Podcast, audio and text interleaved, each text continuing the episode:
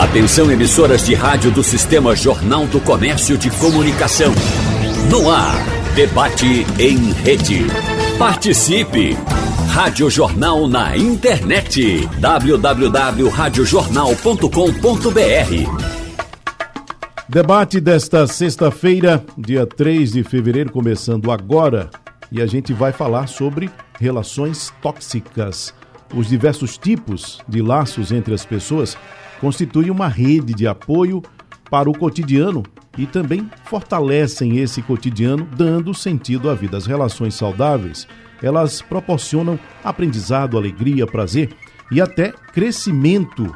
Isso em todos os sentidos, em todas as áreas da nossa vida. Por outro lado, há aqueles relacionamentos que são desequilibrados, onde uma das partes se comporta de maneira abusiva, chegando a comprometer, imaginem só, a saúde mental do outro indivíduo.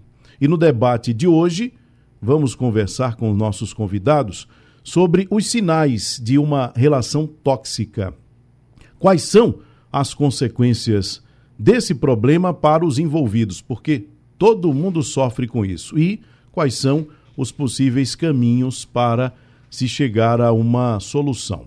Participam Ana Flávia Rego, psicóloga, especialista em neuropsicologia clínica, mestre em psicologia clínica, doutoranda em saúde integral pelo IMIP e também ela é tutora da Faculdade Pernambucana de Saúde. Doutora Ana Flávia, muito bom dia, obrigado por é, é, participar do nosso debate. Bom dia, de antemão agradeço o convite, acho que a gente vai ter uma troca bem interessante aqui, né, sobre um tema bem pertinente. Também participa o doutor Felipe Colombini, psicólogo especialista em orientação parental e atendimento de crianças, jovens e adultos, especialista em clínica analítico comportamental, mestre em psicologia da educação. Doutor Felipe, bom dia. Bom dia, agradeço o convite, a participação aí num tema tão importante. O debate será bastante frutífero aí. Doutora Camila Cioli é psicóloga clínica, especialista em dependência química, saúde mental e saúde pública e atuante na área de saúde alimentar. Participa com a gente também. Doutora Camila, bom dia. Bom dia, Tony. Bom dia, pessoal. Bom, eu vou fazer a seguinte proposta para os nossos convidados: que a gente comece do geral para o particular, porque quando a gente fala sobre relação tóxica, é normal que o senso comum nos remeta àquelas relações que se dão no âmbito amoroso. Mas essas relações, elas extrapolam esses limites e podem se dar em qualquer segmento da nossa vida. Doutora Ana Flávia, é, quando a gente fala sobre relação tóxica, são várias as situações e várias as posições em que a gente pode estar, enquanto indivíduo, para sofrer esse tipo de situação, né? Sim. Como você bem colocou, as relações tóxicas, embora as pessoas falem muito mais, né, em relacionamentos abusivos, e aí focam muito nos relacionamentos conjugais, nos relacionamentos amorosos, né, entre os companheiros, mas esse tipo de relacionamento é um tipo de relacionamento que pode ocorrer em qualquer relação, né? Em relações é, fraternais, em relações entre amigos, em relações de trabalho, né?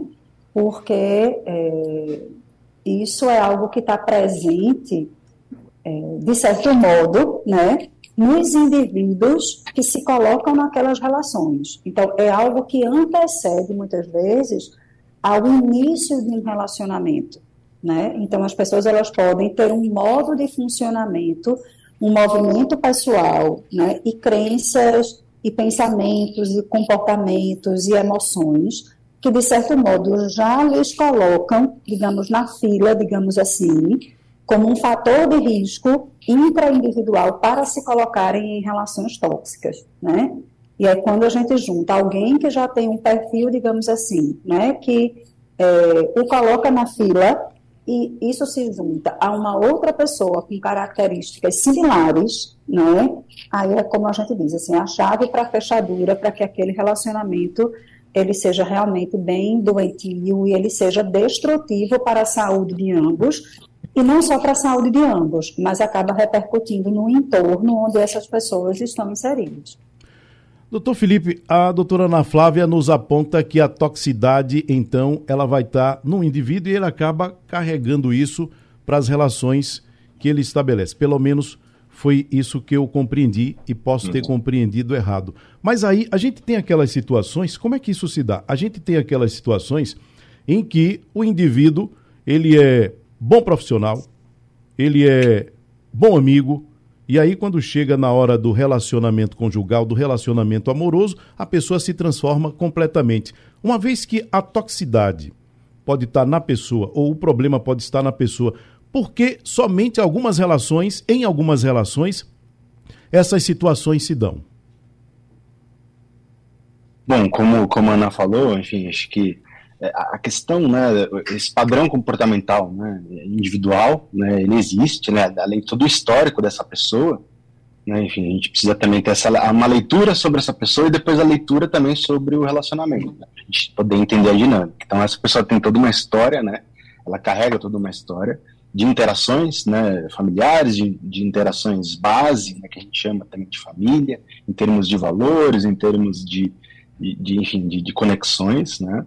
É, e essas relações, elas podem ser tóxicas em N tipo de situações, né? Como a Ana Flávia colocou pode ser no trabalho, relações entre irmãos, né, entre família, é, e também relacionamentos conjugais, né? E, e, muitas vezes o que acontece, né, pelo menos de um padrão, né, que a gente observa de interações, né, de relacionamentos tóxicos, essa pessoa, ela gradualmente, ela vai se sentindo, vamos dizer assim, mais à vontade, né, é, em certos relacionamentos, acabam repetindo certos padrões da sua história, né? Isso pode acontecer, por exemplo, num relacionamento amoroso, e vamos dizer assim que ela se sente mais à vontade ou menos controlada né, e acaba emitindo comportamentos abusivos, seja de abuso físico, abuso é, sexual, abuso psicológico, abuso emocional, e acaba é, adentrando no, no, em questões de relacionamento amorosos, mas não necessariamente é apenas em relacionamentos amorosos. Né? Muitas vezes se tem essa pauta em relacionamento amoroso, porque é uma, é uma pauta muitas vezes recorrente, falar sobre relacionamentos afetivos, né, relacionamentos conjugais é uma pauta interessante, mas há também muitíssimos relacionamentos tóxicos em famílias, né, em famílias, em situações de trabalho, né, gerando uma série de situações de estresse crônico, né, burnout, burnout profissional, burnout né, familiar, vamos dizer assim. Então, de fato, a gente tem muito, muitas vezes uma máxima, né, do, do, que a família ela é um grande fator de proteção, mas não necessariamente, né, não necessariamente a família consanguínea aí, ela é um fator de proteção, pode ser um fator de, de punição, né, de invalidação, né, e muitas vezes pessoas lidam bem melhor com a rede de suporte pensando nos amigos, ou pensando no, no, né, em colegas de trabalho, enfim, então isso é um ponto muitas vezes não discutido, porque as relações tóxicas estão espalhadas em várias áreas da vida.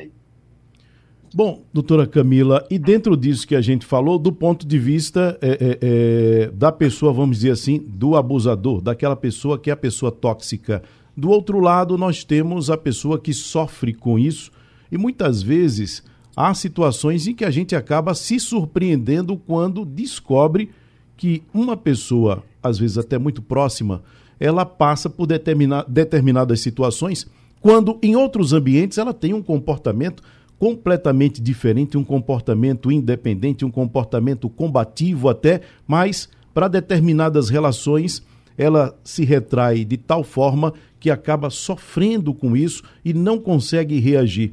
É, é, por que acontece isso? Tony, eu gosto muito de, de, brincar, assim, dizendo que parece, em tese, né? Na prática, a teoria é muito outra. Então, muitas vezes, o que é que acontece? A pessoa ela pode se demonstrar autônoma, é, extremamente é, resolvida, mas isso também pode ser uma forma dela se conectar com essa dificuldade que ela tem do olhar do outro ser tão dominante. Entende? Porque assim, como é que a gente tem que observar o seguinte, né? É o famoso dedo podre, né? É o processo da gente entender que contexto familiar é o primeiro, a construção. Eu sou terapeuta E eu trabalho no Centro de Obesidade e Diabetes do Hospital Santa Joana, né? Então, muitas vezes, pessoas, por exemplo, que têm dificuldade alimentar, têm dificuldade com relacionamentos tóxicos. Por quê? Porque do mesmo modo que a comida é maior do que ela e se torna incontrolável, uma pessoa na relação também é maior do que ela. Então, muitas vezes, ela vai se conectar com o chefe, sendo super resolvida, ou, por exemplo, é, fazendo tudo que as pessoas querem e requisitam, porque é uma forma naquela relação de se organizar para que o outro possa dar palminha para ela. Porque se a gente for parar para pensar, desde pequenininho nós não somos ensinados a, por exemplo, a gente bate no amiguinho, o que é que faz com a gente? O quando a gente bate no amiguinho é, como é, olha, não pode, tá doendo, viu como ele ficou triste? Alguém chega pra gente e fez, filho, como é que você tá se sentindo batendo no amiguinho? O que é que você pode. Você está percebendo que está machucando? Como é que você está se sentindo com isso? Então, sempre nós somos extremamente habituados a botar um olhazinho para o outro. E nós ficamos experts, Tones, e sermos em função das pessoas. E a base do relacionamento tóxico tem muito a ver com isso. É o nosso olhinho virado para a demanda do outro, para a necessidade do outro, para a expectativa do outro, para o que o outro espera de mim, e eu vou me apagando e eu vou sumindo. E aí eu vivo em prol desse relacionamento que o outro diz como é que é ditado e eu só obedeço. Do mesmo jeito, por exemplo, a comida, que é incontrolável. Nossa, eu não consigo comer só um brigadeiro porque ele existe. Tu entende? Uhum. Então, se existe mais de um, eu tenho que comer. Por quê? Porque eu nem sei o que é saciedade. Eu nem sei como é me relacionar com a minha sociedade orgânica. E a sociedade, ela puxa muita gente para isso. Com no pain, no gain, né? A vida é uma batalha. Então, a gente se habitua a entender que relacionamentos, eles não são fofos. Relacionamentos, eles não são tranquilos. Ah, meu filho, antes esse do que outro, podia ser pior. E a gente vai se condicionando a se machucar, a se cortar e a ficar naquele relacionamento, mesmo que não esteja bacana. Porque, por exemplo, né, vou puxar a sardinha para o lado com a dificuldade alimentar. A maioria das pessoas que agridem mais pessoas que têm dificuldade alimentar são pessoas que amam. Não coma isso, está errado, puxa, da, puxa da, da, da mão. É proibido, não pode. Ai, ó, como você tá gorda, é lindo o rostinho, mas, não, mas tem que emagrecer. Então, a pessoa que me ama, ela tá dizendo que pode me machucar. Então, como é que eu não vou ter isso num vínculo afetivo? Quando eu vou construir minha família? Percebe? Então, muitas vezes a gente coloca uma coisa muito tópica, muito, nossa, mas será que a pessoa só está fazendo isso no relacionamento afetivo, relacionamento íntimo? Não obrigatoriamente. Porque se eu passo 12 horas trabalhando para manter uma meta, e eu não me reconheço como eu tenho que trabalhar oito e vamos diminuir essa meta porque ela tá absurda, eu tô tendo um relacionamento tóxico com o trabalho. Mas eu tô sendo a a, a do relacionamento tóxico, todo mundo bate palminha. Do mesmo jeito que no relacionamento tóxico íntimo, o parceiro bate palminha, machuca também, mas bate. Então é uma construção que ela vai muito além. Eu sempre digo que como a gente se relaciona com as coisas, tem tudo a ver como a gente se relaciona com a gente. Então, da forma que eu me relaciono com a comida, ela é um sintoma, não é o problema. A forma como, por exemplo, a pessoa se relaciona num processo íntimo é um sintoma, não é o problema. O problema sou eu, com esses olhinhos o tempo todo para todo mundo e menos para mim. E aí é difícil ter isso de forma é, automática, é, de uma forma assim, nossa, cresci, já sou empoderada, porque o mundo não nos empodera, né?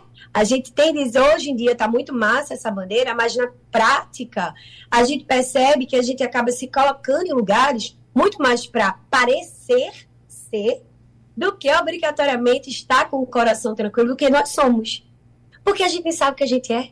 Quantas vezes aí, aí, todo mundo aqui que é psicólogo vai escutar alguma vez na vida uma pessoa com 30, 40 anos, eu não sei o que eu quero.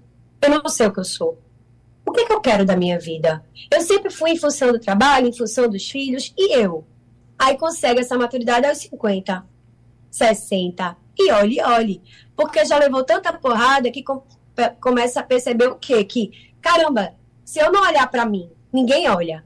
Mas aí, quantas vezes a gente tá querendo que o outro olhe, que o outro agrade, que o outro reconheça, que o outro faça, e a gente vive esses relacionamentos tóxicos no trabalho, na família, com o cachorro, com o menino, com o marido, com a esposa.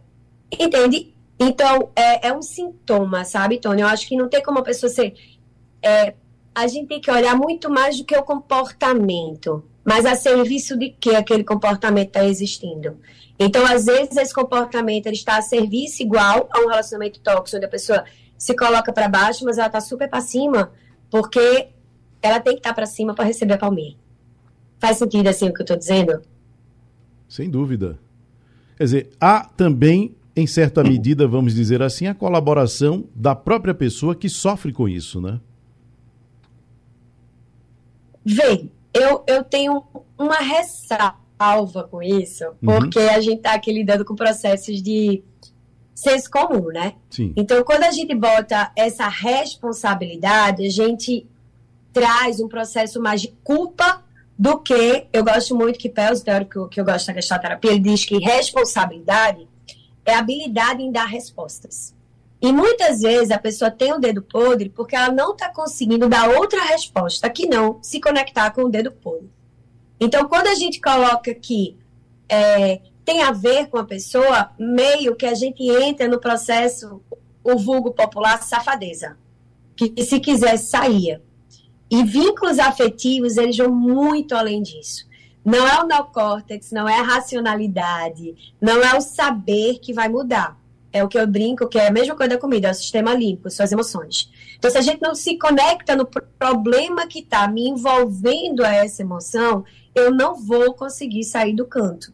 É a mesma coisa dizer que é ter fé, foco e força com emagrecimento, tu entende? Uhum. Então, quando a gente traz isso daí, eu quero deixar um, um holofote bem grandão, para que a gente entenda que não é culpa nem safadeza. É um processo que a pessoa não enxerga de outro modo. E aí ela vai tendo vergonha porque ela sabe que está errado, todo mundo está criticando, e aí vai cada vez mais se isolando e se retirando de recursos de um pai, de uma mãe, porque justamente isso. Por que você não larga? Por que você não sai? Por que você ainda está aí? Venha! Mas ela não consegue fazer isso. Então, isso é um processo que a gente tem que ficar com muito alerta de dizer que é uma culpa, sabe? Para não entrar na culpa, para não gerar o. Ela tá assim porque ela quer, mas ela tá assim porque é a única percepção que ela tá vendo. E relacionamentos tóxicos, geralmente, o processo que é mais danoso é o psicológico. De ninguém vai me amar como eu lhe amo, eu faço isso porque eu cuido. Quantas vezes um filho não escuta isso? Eu estou fazendo isso para o seu bem. Se o meu pai ou minha mãe diz para mim, eu estou fazendo isso pelo seu bem, se o meu marido ou a minha esposa diz isso para mim, eu vou achar errado? A palmadinha, a palmadinha. Estou consertando, estou machucando você para você aprender.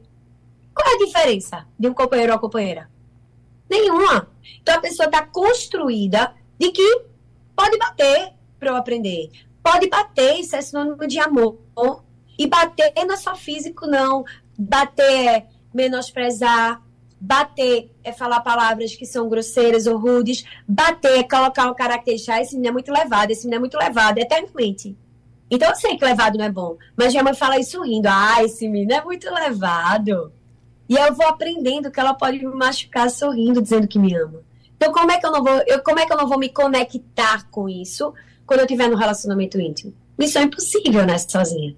Verdade. Então, é, faz parte sim da pessoa, mas pelo não muito, sabe? Ficar, ficar muito atento, Tony, para não entender como safadeza, entendeu? Sim, sim. Relacionamentos tóxicos, sinais, consequências disso para os envolvidos.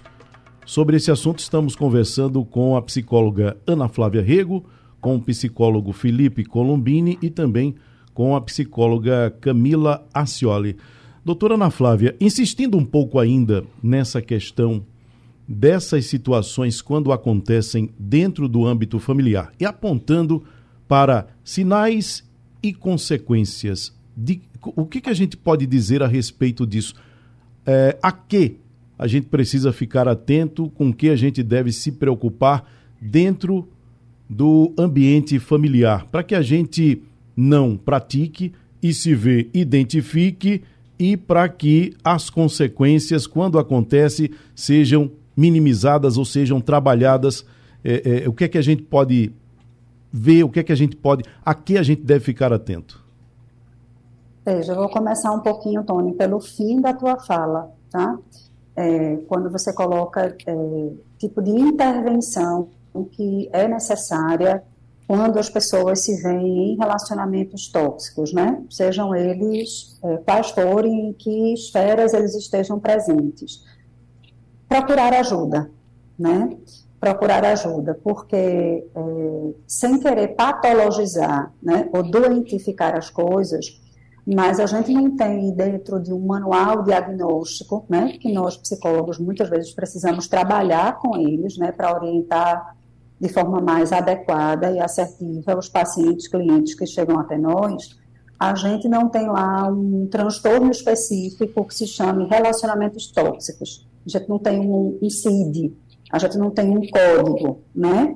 É, então, nós precisamos procurar ajuda, né? Porque mesmo que isso não seja um transtorno, estar num relacionamento tóxico é, se torna um transtorno para aquele que está presente na relação. Né? como eu comecei a minha fala, é algo que afeta não só a pessoa que está presente no relacionamento de forma direta, mas afeta o seu entorno, né? Então, procurar ajuda, né? Porque muitas vezes, e achei muito interessante a fala é, de Camila, né? Quando ela colocou, é, as pessoas elas acabam perdendo um pouco a sua identidade, né? As pessoas que estão presentes no relacionamento tóxico. E muitas vezes, por não terem uma identidade muito bem estabelecida, elas já se colocam no relacionamento tóxico. E não se colocam, como ela bem colocou, não porque simplesmente eu quero, né? É, eu sou terapeuta cognitivo comportamental, né? Então, eu acho, inclusive, interessante essa riqueza dentro da psicologia, porque a gente pode ver as coisas de uma forma diferente, né? E de certo modo a gente intervir de forma diferente, ou às vezes de forma parecida, né? É, e aí na terapia cognitivo comportamental a gente trabalha muito com que tipo de crença eu construí ao longo da minha vida, lá, desde a minha infância, com aquilo que eu escutava do meu pai, da minha mãe, dos meus irmãos, é, e que acaba influenciando em como eu me percebo, né, em como eu percebo o outro, em como eu percebo esse mundo, e diretamente, consequentemente, como eu me comporto nesse mundo, né? Porque a partir de como eu me vejo, isso vai influenciar diretamente em como eu vou agir nas minhas relações, né?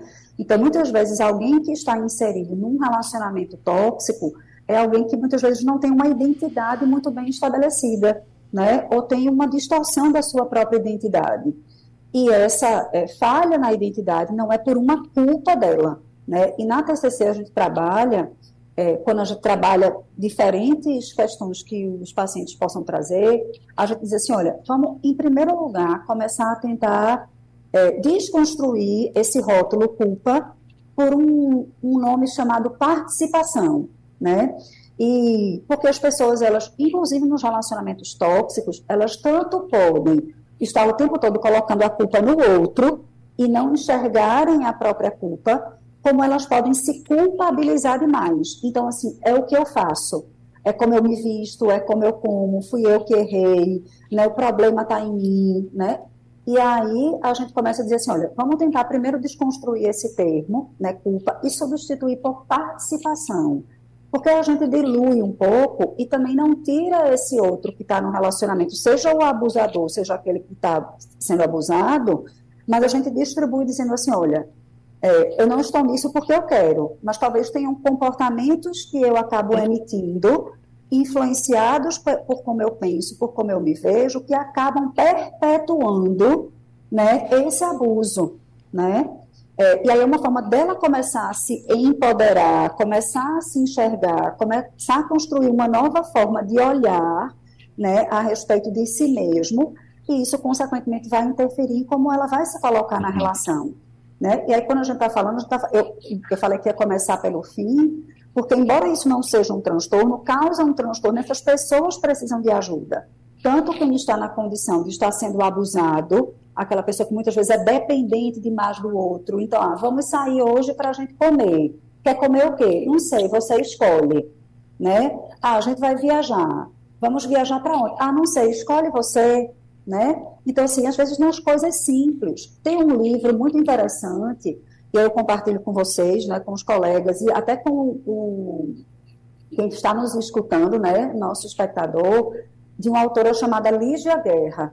Então, ela fala sobre amor sustentável, né, e ela vai trazendo de uma forma muito fluida, né, tanto para profissionais bem como para leigos, para que a gente esteja se autoavaliando e vendo assim, que tipo de pensamento muitas vezes eu tenho sobre mim, né? E que tipo de comportamento eu tenho que acabam sendo indícios, acabam sendo esses sinais que você falou, né? É, que é, trazem um alerta para: será que eu estou num relacionamento dependente? Será que eu estou num relacionamento abusivo, né? Então, eu acho que, é, como é, Camila bem colocou, eu acho que não é uma questão realmente de culpa, né?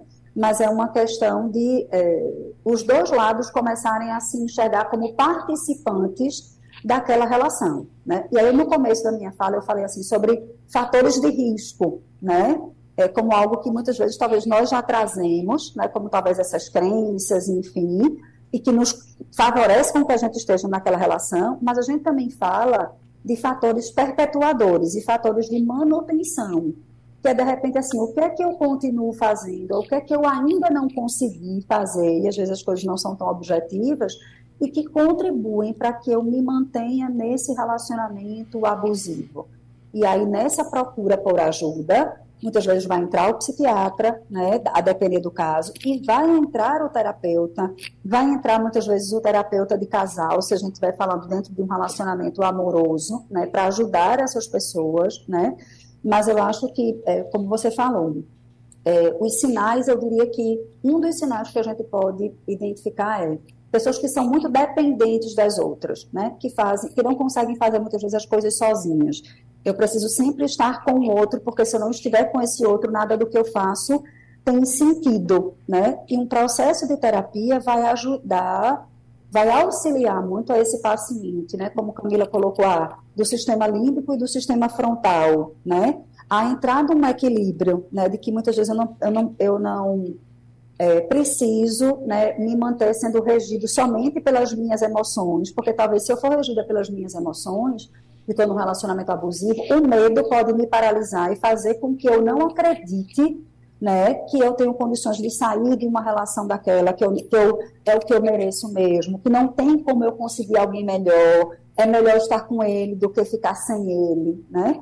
E um processo psicoterapêutico vai ajudar essa racionalidade, de certo modo, estar num equilíbrio e estabelecer um me melhor diálogo com as emoções, né? E aí, lógico que isso é paulatinamente que é feito, ajudar esse outro a enxergar de forma diferente a si próprio, enxergar de forma diferente a esse outro que muitas vezes é colocado num pedestal, né? E é aquele que é, é o todo-poderoso, e a começar aos pouquinhos e se posicionando de uma forma diferente e reconstruir uma forma de ser e uma forma de pensar sobre si de modo diferente.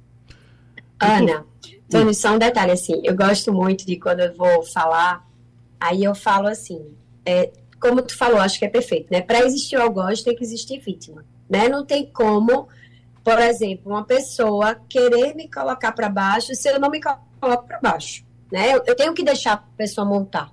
Não tem como a pessoa montar o em pé, né? Vamos colocar assim de uma forma mais mais concreta, né, para o pessoal ver. E aí, é, as coisas acho que têm que ser fluidas, né? O eu quero e o eu devo, eles têm que fluir entre o casal, no relacionamento. Geralmente, quem é muito eu devo é a vítima. E quem é muito eu quero é o abusador, né? Então, eu devo ajudá-lo, eu devo deixar as coisas tranquilas, eu devo. Então, se você vive muito na função eu devo e tá se sentindo meio complicada, fique atenta. Como também você não pode ver só eu quero. Ah, eu quero isso. Ah, se eu quero, eu também não quero mais. Ah, não sei o quê. Então, quando a gente tem essa relação cristalizada entre um seu devo e o outro seu quero, há algo de esquisito, algo de errado, não está certo. Né? Mas quando isso é fluido na relação, então a gente vê que a gente está num relacionamento saudável, porque vão ter horas que eu vou bater o pé, vão ter horas que a pessoa que eu estou do meu lado vai bater o pé. E a gente vai fluir nisso. Vão ter horas que eu vou ter que fazer porque eu devo fazer. E vai ter horas que ele vai ter que fazer porque ele tem que fazer. Ou ela. Então, é, eu acho que quando a gente diz, como é que a gente pode ver isso? Tenta ver na tua relação. Está muito cristalizado, eu devo com a pessoa e eu quero com outra, tá esquisito o negócio, né? Doutor Felipe, ainda seguindo nessa linha de abarcar Não.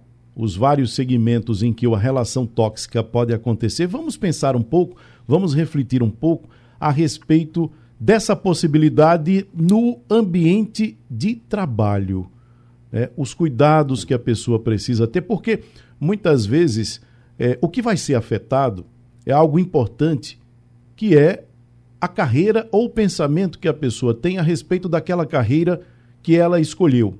E isso pode ser muito afetado, penso eu, por conta de um relacionamento, de uma relação tóxica que se dá num ambiente e que se a pessoa não perceber do que se trata, o que está acontecendo ali nesse momento, isso pode comprometer a sua carreira de vida, aquilo que ela escolheu para fazer para o resto da vida, que ela entende, ou pelo menos entendia, ou entendeu quando escolheu, amar enquanto profissão. E de repente se vê envolvida dentro do ambiente de trabalho num relacionamento tóxico e de uma hora para outra se vê também desistindo daquilo que tinha escolhido, talvez até por não ter entendido o que de fato está acontecendo naquele ambiente, doutor Felipe. Sim.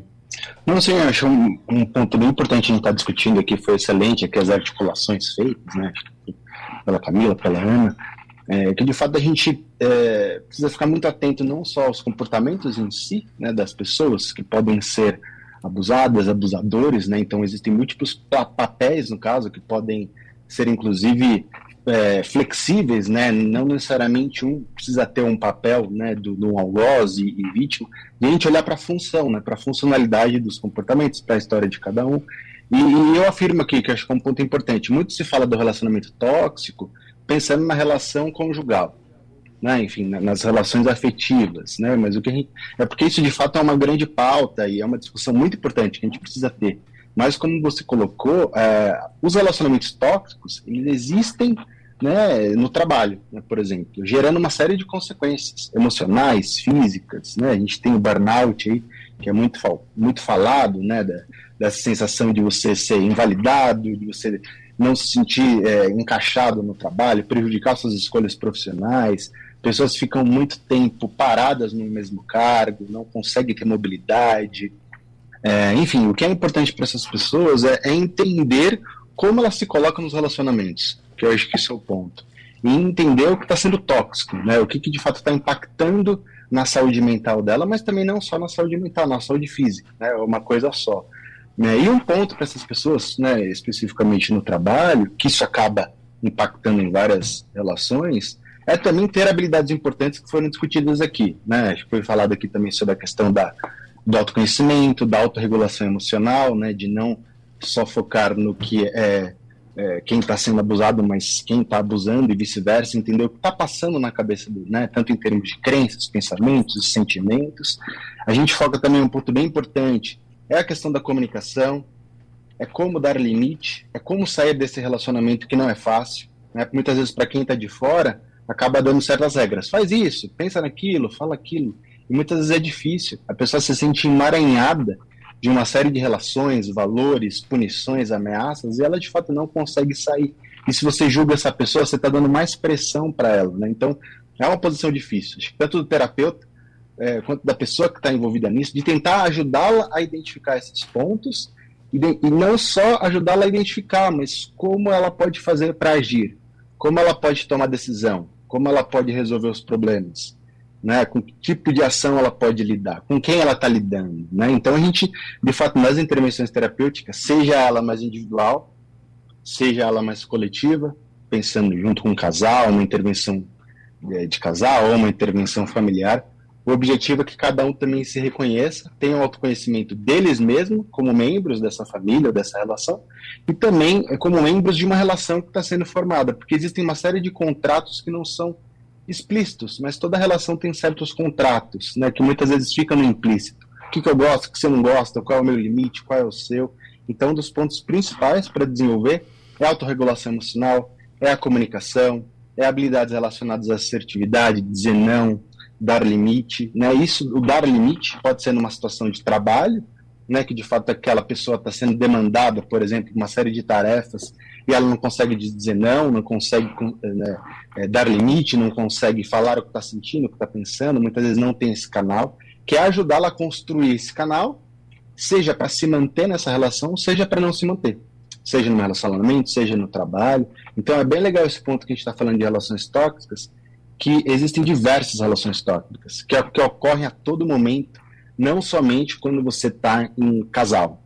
Né? Então, de fato, a gente vivencia a cada momento, a cada interação, pode ter níveis aí tóxicos de invalidação, de punição, de crítica e de certos abusos que a própria pessoa não entende que é abuso. Mas muitas vezes ela não, não necessariamente precisa entender, ela sente, ela sofre. Né? E o terapeuta ajuda nessa mediação, buscando formas de soluções. E que muitas vezes não são rápidas, que vão necessitar de um processo terapêutico, de diversas intervenções, né? como eu disse, não só apenas com a terapia individual, mas a gente tem uma série de modalidades que podem ajudar, tanto sozinhas, como principalmente em conexões, né? como a Ana falou de do psiquiatra, do psicólogo, do orientador parental, que isso acaba também, muitas relações tóxicas, tóxicas acabam, obviamente, sendo generalizadas para a relação com filhos, né, pais e filhos, então a gente precisa ficar muito atento é, em todos esses fatores que a gente discute. Mas eu sinalizaria a questão da autorregulação, comunicação,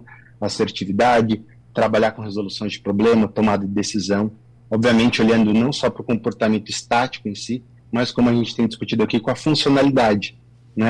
E isso acaba, obviamente, a gente olhar para o histórico, seja dessa pessoa, seja dessa relação familiar, relação conjugal, relação ocupacional, enfim. Esses são pontos bem importantes aí. Participam a psicóloga Ana Flávia Rego, o psicólogo Felipe Colombini e também a psicóloga clínica Camila Acioli. Doutora Camila, lá no início da minha fala, eu coloquei aquela situação, quando a gente falou a respeito de pessoas tóxicas e que levam a sua toxicidade, vamos dizer assim, para os relacionamentos. Eu falei, bom, tem aquelas pessoas que são bons profissionais, bons filhos, bons amigos, mas aí quando chegam num relacionamento amoroso, essas pessoas são exatamente o oposto e demonstram e despejam toda a sua toxicidade nesse relacionamento.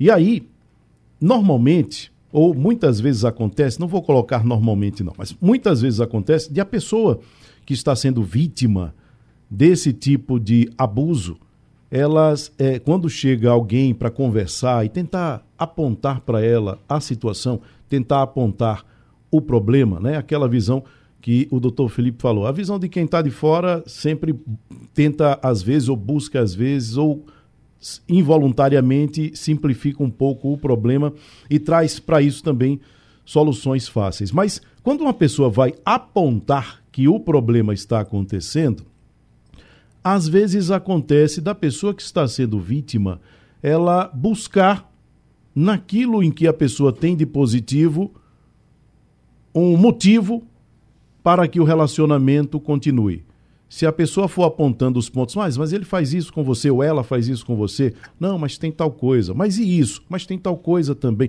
E aí começa a pensar coisas que são positivas para justificar a permanência ou a continuidade do relacionamento. Eu queria que a senhora comentasse esse tipo de coisa. É que é assim, né, Tony? Vamos, vamos, eu gosto muito de trazer mais no negócio mais popular para a gente não, não ficar muito aqui, né? Quem gosta de largar o osso, né? Você já se ferrou inteira, já teve várias coisas, já passou por diversas. Como bem foi dito aqui, a pessoa sente que não é tão bom, a pessoa sente que não é tão bacana, mas existem muitas crenças, muitas percepções de que o próximo pode ser pior, né? de que isso tá desse jeito. Ainda tem a questionamento de, poxa, ele é tão legal com todo mundo, mas por que não é comigo? E na gestalterapia a gente chama gestalt em aberto. Então ela vai querer, a pessoa, que essa relação ela também seja legal com ela e ela vai tentar reparar esse vínculo. E ela vai colocar no único poder de ação que é dela, né, que isso é, seja modificado. Mas um relacionamento se faz a dois, né? Então ela pode ser a pessoa melhor do universo. Se o outro não quer, nem se briga, nem se fica bem, entendeu? Então, muitas vezes esses apontamentos é porque ela percebe e ela gostaria que isso acontecesse com ela também.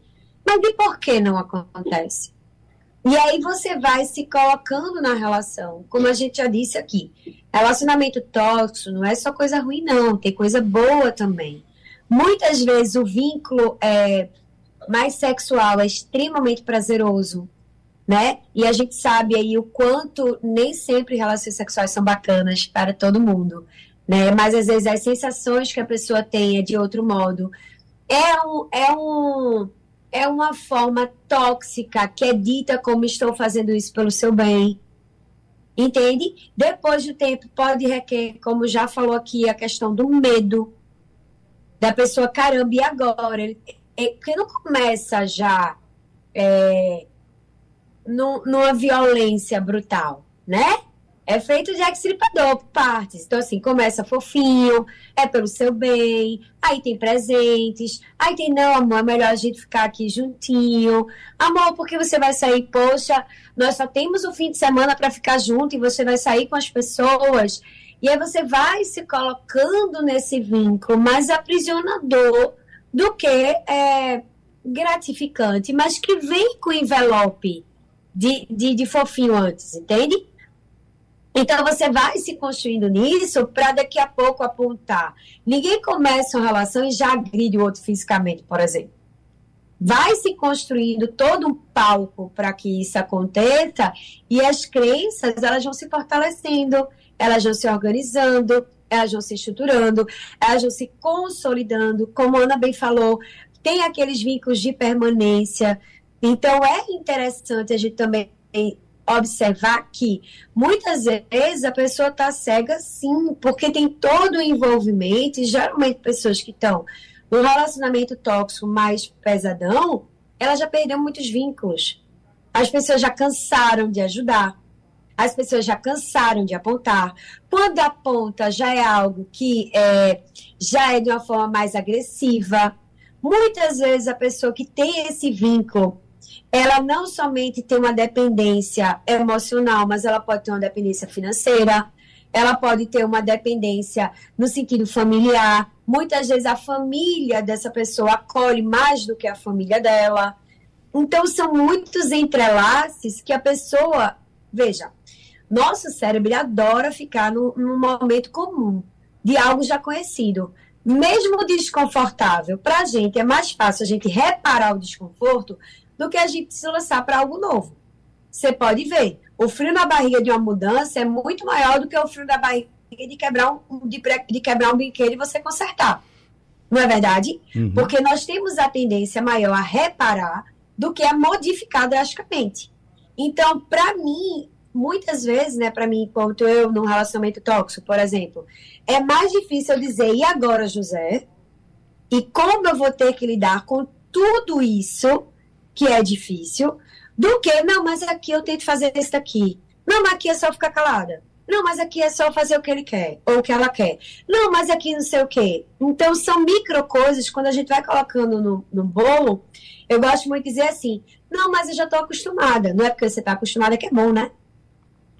Mas a pessoa está tão acostumada que se torna bom. Porque ela nem consegue enxergar o que não era antes. Entende? E é uma coisa que a gente tem que sempre lembrar. Existe uma coisa maravilhosa chamada sobrevivência organística. A gente não bota a mão no fogo e uhum. deixa lá para queimar. A gente tira. Mas a gente aguenta até um certo ponto que está quase queimando, não é? Uhum. E você pode ver que muitas vezes os casos de homicídio, por exemplo, relacionamento tóxico, é quando já queimou a pessoa está querendo sair. Já perceberam isso? Ah, ela se separou, o cara não aceitou e foi atrás. Porque já chegou no momento que está queimando a mão. E ela vai tentar sair de qualquer modo. Só que o relacionamento já está tão difícil, a pessoa já está tão fragilizada, que inclusive os vínculos ela não conseguiu fortalecer para protegê-la. Inclusive a nossa sociedade, né? Porque a gente sabe que a proteção né, em relação a, a relacionamentos abusivos não é tão, tão bacana, né? Inclusive judicialmente é meio esquisito o processo quem trabalha isso com mais afinco sabe as dificuldades, por exemplo, que a mulher tem de sair de um relacionamento tóxico. né? E aí vocês, quem já trabalhou com isso, sabe, de pedir ajuda e não conseguir ajuda. Então, muitas vezes ela não consegue ajuda. E ela fica porque ela não está conseguindo ajuda. Então, ela tem que trazer um, uma sobrevivência para aquele contexto. Entende? Ela tem que ver os pontos bons também para sobreviver a isso.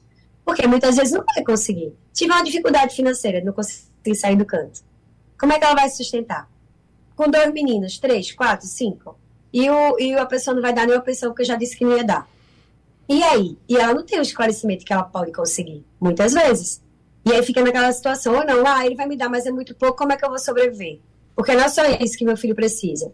E aí você vai se construindo e vai solidificando crenças que interrompem o teu processo de autoconhecimento, de ver o que você precisa, de ver o que você quer e vai reparando, vai de pouquinho, entende? Então, assim, é a mesma coisa que se faz, por exemplo, com a comida, é a mesma coisa que se faz com o chefe. Ah, não, mas hoje em dia o trabalho está muito difícil de conseguir, é melhor esse do que nenhum, né? E aí começa a se colocar e consolidar coisas que na prática a gente percebe que não é tão assim, há uma relação meio distorcida, mas na teoria sustenta.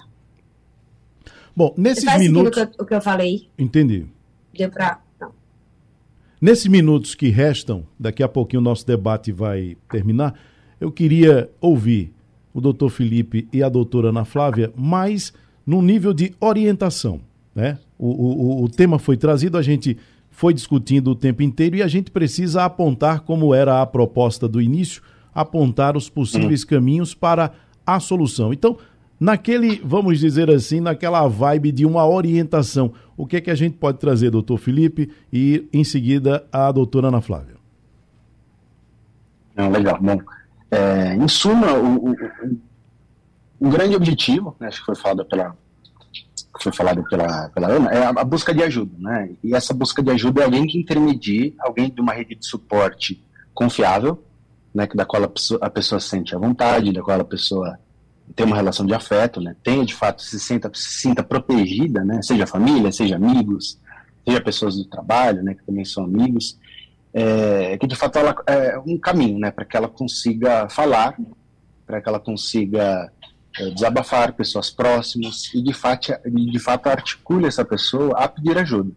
Né? Eu acho que seja seja pensando no psicoterapeuta, é, seja pensando em algum profissional da saúde que possa fazer essa articulação, né? Acho que de fato é algum profissional que consiga articular, né? E não necessariamente só aquele terapeuta vai atendê-la, né? É importante a figura também do terapeuta conseguir articular uma equipe em prol daquela pessoa e não necessariamente só é, questões terapêuticas, né? Do psicólogo, do psiquiatra, mas também articular né, questões jurídicas, ajudar essa pessoa a, a, a, entender qual caminho ela pode seguir. Né? Então, a rede de suporte é importante até para ajudar essa pessoa a fazer um plano de segurança, vamos dizer assim, né? um plano de, de, de como lidar com essa relação, de como fazer essas ajudas que da qual a pessoa consiga se sentir ajudada e não dar uma regra simplesmente ou forçar alguma coisa para aquela pessoa. No limite daquela pessoa, ela conseguir ver algumas saídas graduais, muitas vezes, não necessariamente ela vai resolver o problema né, de hoje para amanhã. Mas o que eu considero bem importante é rede de suporte, né, é que consiga fazer essa mediação para profissionais da saúde, e profissionais da saúde consiga articular, mediar, tomar medidas né, é, para que ajude aquela pessoa a lidar com o sofrimento, né, entendendo que não é fácil. Né, acho que isso tudo que a gente estava discutindo aqui é que não é fácil, não é fácil sair desse relacionamento. Uhum. Como a Camila disse, tem uma série de, de reforçadores envolvidos, né, dentro dessa relação, que muitas vezes a pessoa não conhece, que está de fora.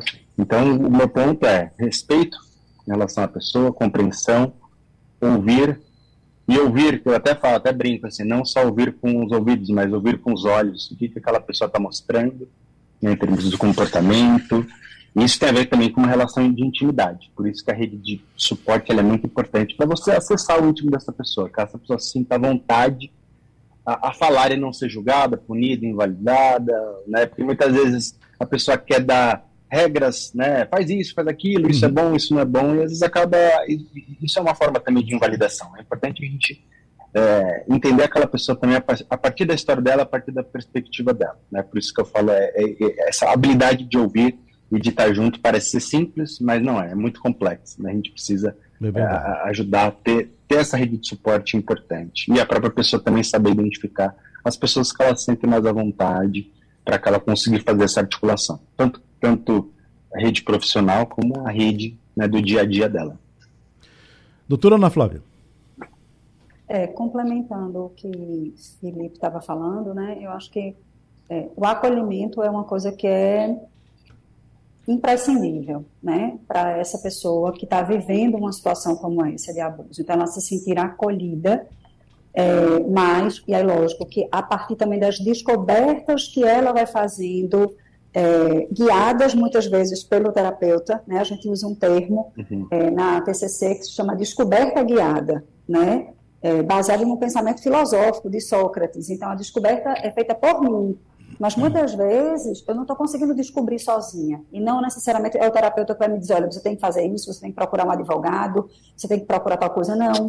Né? Mas o terapeuta ele vai ser um facilitador para que essa descoberta se dê e para que essa pessoa ela possa inclusive enxergar, porque são tantas coisas envolvidas como Camila colocou, e é uma temática tão tão dura, tão difícil, né, com tantas variáveis, mas para que essa pessoa, ela, é, após ser acolhida né, e ser educada, né, e muitas vezes o terapeuta, ele também favorecer, de certo modo, nessa descoberta, é, pontuar possibilidades para ele, né, para ela, para que eles entrem em contato e para que essas pessoas descubram que é possível se fazer algo, né? Lógico que cada relação é uma relação, tem relações em que as mãos, como Camila colocou, já estão mais do que as mãos queimadas, e às vezes quando alguém uhum. tenta sair dessa relação, aí a gente vê os homicídios acontecendo, e muitas vezes a família chega e diz, ela deveria ter permanecido naquela relação, mas quando ela começou a esboçar um movimento de sair dali, o companheiro, a companheira veio e deu cabo à própria vida. Então a gente precisa avaliar cada caso como um caso, mas eu acho que tornar possível né, essa, essa perspectiva de que é, existem redes de apoio, existem coisas que podem ser feitas, existe de repente um advogado que pode ser consultado, né? E essa decisão não precisa ser tomada exatamente agora, porque a gente também precisa levar em conta que muitas vezes a pessoa não está pronta para aquela decisão, mas a gente pode facilitar que ela elabore um plano de ação. Ah, eu ainda estou nesse relacionamento com esse companheiro, com essa companheira, ou nesse trabalho, mas o meu objetivo, de repente, é não estar. Eu entendo que eu preciso sair. Hoje eu entendo que preciso sair. Então, diante disso que hoje eu entendo, quais são as ações que eu preciso tomar para que isso seja feito. Mas também é pensar que para cada ação um obstáculo ele pode acontecer. Uhum. E diante desses obstáculos, como é que eu posso me planejar? Né? Então, acho que ir discutindo isso junto né, vai possibilitando as coisas se estruturarem de uma outra forma e a pessoa viver outro relacionamento, né, e ter uma vida, né, é, além desse relacionamento tóxico, né. Então, é, acho que um pouco isso. Bom, quero agradecer à psicóloga Ana Flávia Rego, ao psicólogo Felipe Colombini e também à psicóloga Camila Acioli pela participação no debate de hoje aqui na sua Rádio Jornal. Sugestão ou comentário sobre o programa que você acaba de ouvir, envie para o nosso WhatsApp 99147 8520.